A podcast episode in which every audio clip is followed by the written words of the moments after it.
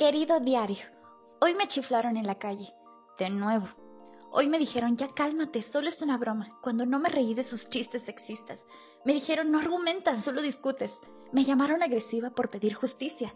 Quieren que sea fuerte pero que no rompa sus privilegios. Quieren que me eduque pero que no debata, que no sea sensible, que no sea débil, que no sea exagerada. It's all just fucking impossible. Bienvenida al diario de una feminista. Hola, Bienvenidas y bienvenidos a El Diario de una Feminista. Yo soy Mim Silva y les recuerdo que pueden seguir nuestra página de Facebook El Diario de una Feminista. Este es nuestro episodio número 5 y antes de empezar con el tema que nos atañe, me gustaría mucho darles las gracias porque este episodio marca el mes completo que hemos hecho de podcast es decir, nuestro podcast se inauguró el 12 de mayo y hoy que se está publicando este podcast es 12 de junio, así que ¡yay! Llevamos aquí ya un mes hablando de feminismo y esto es posible gracias a todas las personas que se han sumado para escucharnos. Me tiene muy feliz porque según las estadísticas llegamos a Colombia, a Panamá, Estados Unidos, entre otros lugares, obviamente México. Entonces, muchísimas gracias a todos, todas, todes los que nos escuchan, porque significa mucho que quieran aprender y escuchar sobre el feminismo. Sin más, entremos ya en el tema que es el acoso. Tu piropo, sí, déjame decirte, machito opresor, es acoso, porque no es no. Y bueno, esto comenzó primeramente porque varias de ustedes votaron en la página de Facebook para que este episodio se hiciera posible y habláramos de este tema. Y también porque antes de que se diera la marcha el 8 de este año, pues el tema sobre el acoso, los feminicidios y demás estaba a la orden del día. Y pues obviamente como estaba el tema como tan fresco, en, en mi escuela una maestra nos preguntó como de, a ver chicas, para ustedes qué es el acoso. Y pueden creerlo, yo me quedé callada. Fue como, no supe decirle qué era el acoso y por qué me sentía acosada por alguien. Podía darle ejemplos, pero no le podía dar una definición, sobre todo porque ella sí dijo como de, pues es que pareciera que todo es acoso. Entonces me hizo como reflexionar mucho y quedó en mi mente el cómo le explico a alguien qué es el acoso. Así que me puse a investigar porque no me gusta quedarme así y les voy a compartir lo que encontré y algunas reflexiones al respecto. Para empezar, existen diferentes tipos de acoso. Está el escolar, que es el denominado bullying, el cibernético, el psicológico y por supuesto el sexual, que es básicamente el que muchas mujeres sufren día con día en todos los espacios posibles. Y para que sea denominado como acoso, debe haber un opresor y un oprimido, o sea, alguien que tiene el poder sobre la otra persona, de molestarlo en la escuela, de hacerlo sentir mal, de humillarlo y pues de acosarlo sexualmente, ¿no?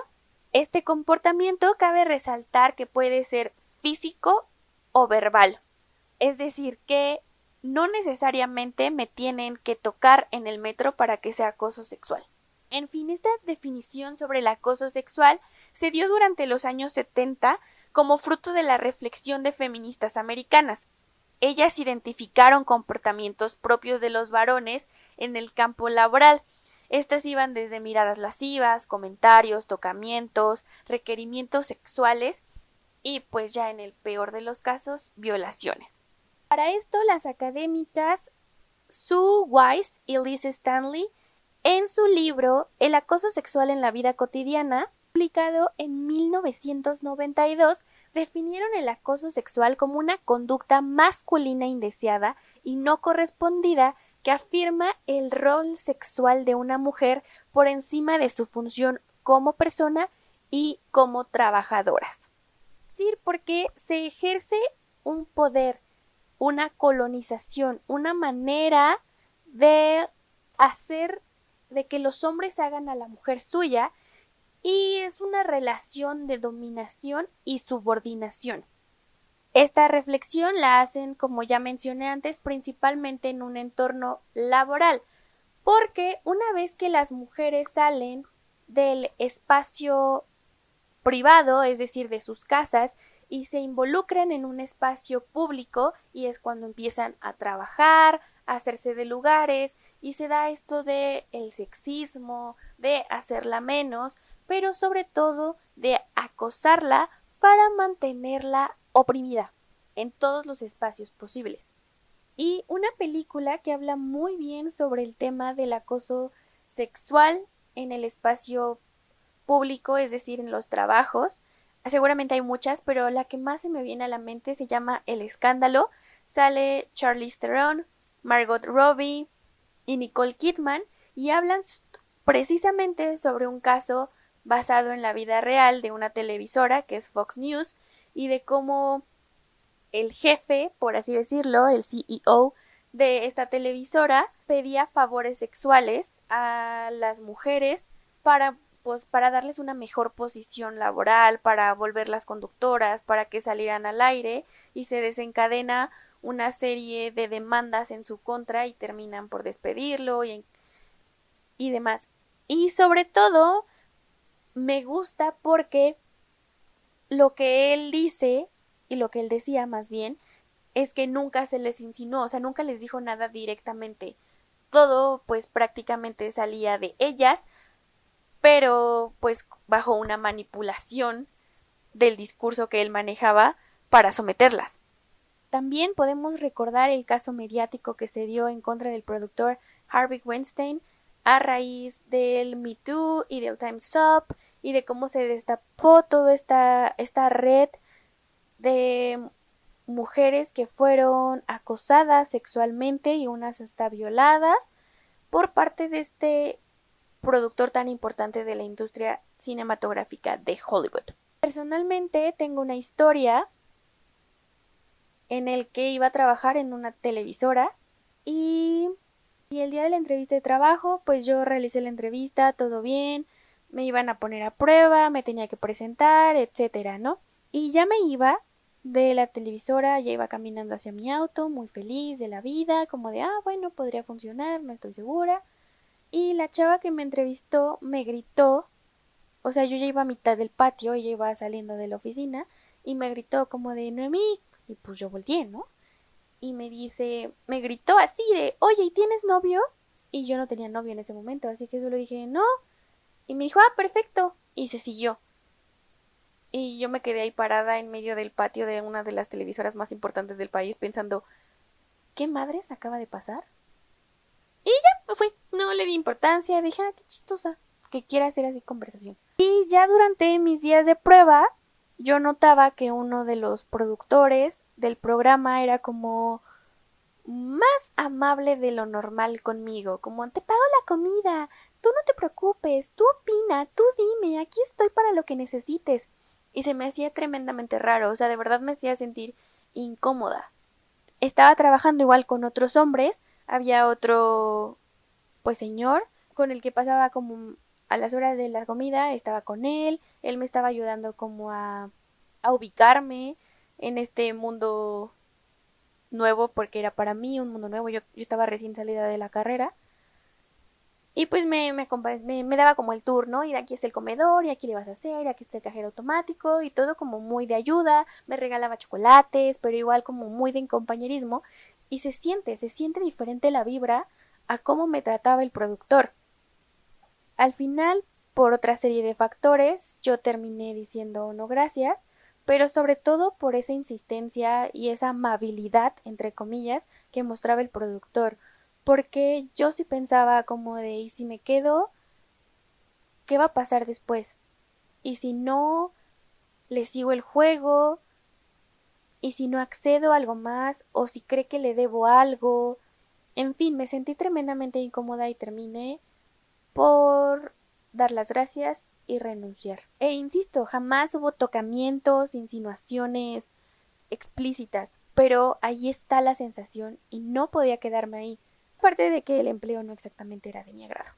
Y yo estoy hablando de casos mediáticos y además de casos en producciones de cine o de televisión, porque en primera es como mi entorno y son como los casos más sonados, pero estoy segura que esto no nada más pasa en estas televisoras, y en estos lugares. Si tú quisieras compartir tu experiencia, puedes hacerlo con el hashtag el diario de una feminista y contarnos si tú gustas tu historia para que escuchemos, porque es importante visibilizar el acoso sexual. Ahora, retomando un poco el tema, es como de, ok, entonces solo nos acosan en el trabajo.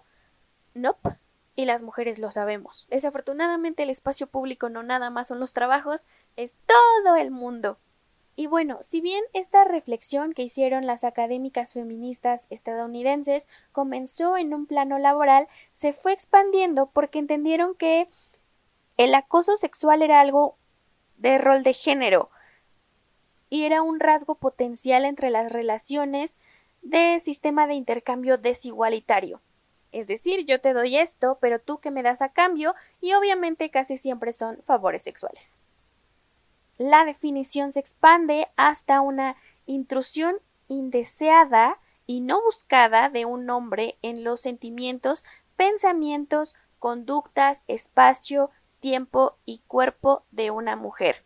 O sea, no es solo en lo laboral, está infligido de un hombre hacia una mujer y no a la inversa, y cualquier hombre puede hacerlo. Y es aquí en donde llegamos a esos piropos, chiflidos, expresiones lascivas, miradas que se dan cuando una mujer va caminando en la calle de cualquier forma que vayas vestida. Obvio si llevas alguna falda, short, leggings, se incrementan, pero no importa el escote, siempre está el idiota que hace alguna de estas expresiones antes mencionadas. Y pues los hombres dicen como de pues no te estoy haciendo nada, ya todo les parece acoso, son unas exageradas, inclusive ellos lo ven como deberías sentirte halagada que estoy chiflándote porque quiere decir que eres bonita y atrayente y violable. Por Dios, ¿por qué no te sientes bien de que te pase esto? Hay muchas mujeres que quisieran que les chiflaran en la calle y que las desvistieran con la mirada. Eres una de las afortunadas. Pues no, malditos hijos de puta.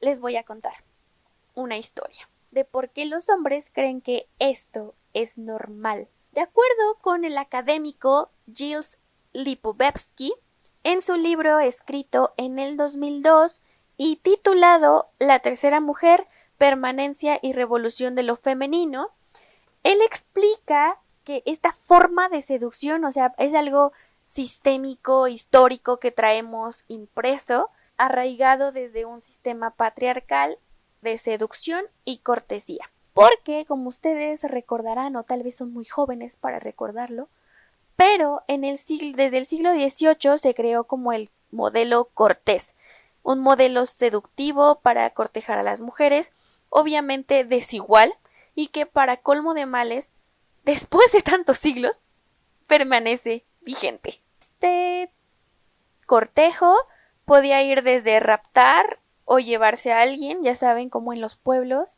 que además se sigue viendo, lo cual me aterra mucho, esto de, ah, me la robé, me la llevé, ah, desde que se la llevó, hijo de la madre. Y de acuerdo igual con Lipovetsky, esta, las características del modelo cortés del que hablamos coinciden con la asignación de los hombres a, las actividades de guerra y a las artes de las batallas. Es decir, el hombre debe mostrarse a la dama y lanzarse al asalto, vencer sus defensas con pudor, conquistarla. Es así como el hombre es instaurado como el polo activo y conquistador que debe afirmarse por doquier como el primero. ¿Y cuál es el papel de la mujer en este tipo de conquista?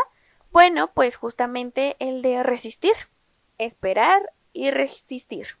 Y por exigencias morales y de pudor, no debe ceder a la primera, debe esperar en silencio, pasiva, porque si no, se le puede tirar de que es una fácil. Y entonces el conquistador puede perder interés porque pues una mujer que es fácil no es un reto, entonces qué aburrido, ¿no?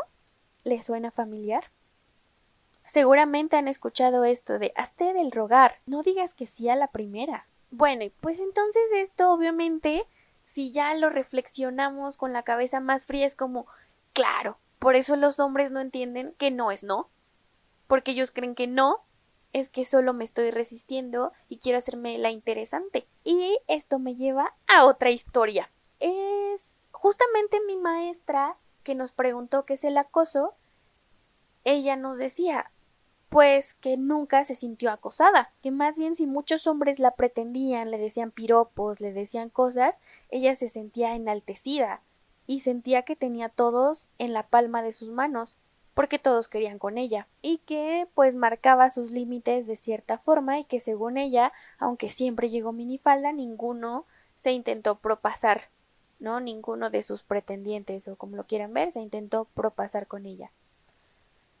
Y yo reflexionaba, pues claro, ella no sentía que era acoso porque no estaba definido que era el acoso y porque tiene, una mentalidad de objetificación de la mujer en el que nosotras somos el trofeo, de que se puede entender que las a las mujeres les gusta ser el objeto de deseo de los hombres.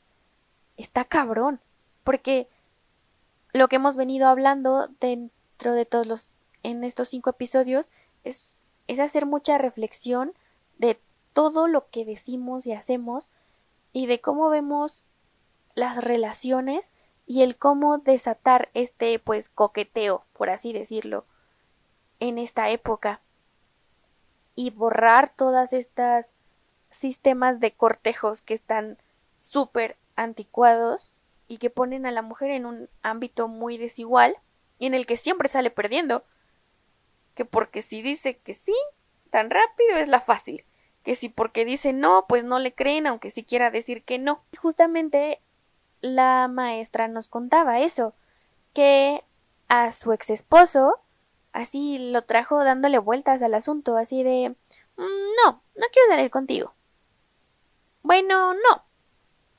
Ya casi sí, pero no. Entonces, obviamente, traemos una cultura de que no entendemos que el no es no porque creemos que la mujer quiere decir que sí. Y pueden decir como de, pues es que las mujeres nunca dicen lo que quieren como de, bro, bueno, va, yo te voy a entender que pues traes una, una ideología súper atrasada y que te va a costar trabajo romperla.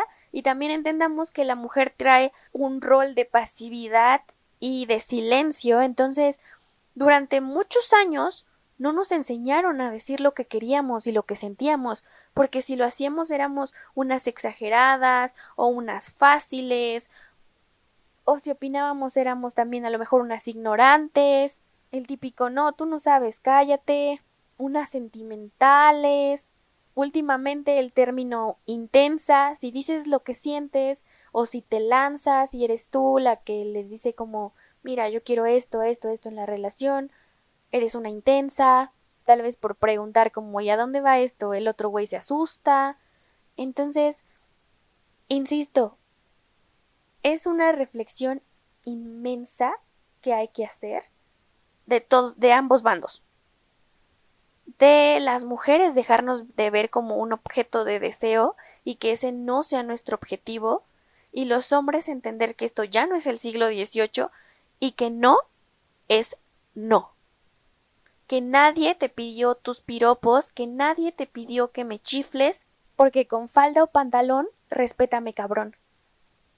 Y aunque tal vez el tema va a tardar mucho en legislarse, porque pues en México vamos muy atrasados en eso, en otros países como en España, en Suiza, en Francia, en Estados Unidos ya se ha ido como tratando más a nivel de leyes, pues aquí sigue habiendo como el de, uy, no, pues si no te violaron, hija, pues ni te quejes, ¿eh? Vamos a seguir trabajando, es por eso que el feminismo es una lucha súper importante que busca que este tipo de comportamientos vayan disminuyendo hasta el punto de erradicarse. Obviamente es una lucha política y social en la que seguiremos aquí tratando de no rendirnos. Hombres, porfa, dejen de vivir en el siglo pasado, porque no, no somos unas exageradas, y tu piropo sí es acoso. Yo soy Mim Silva y esto fue el diario de una feminista.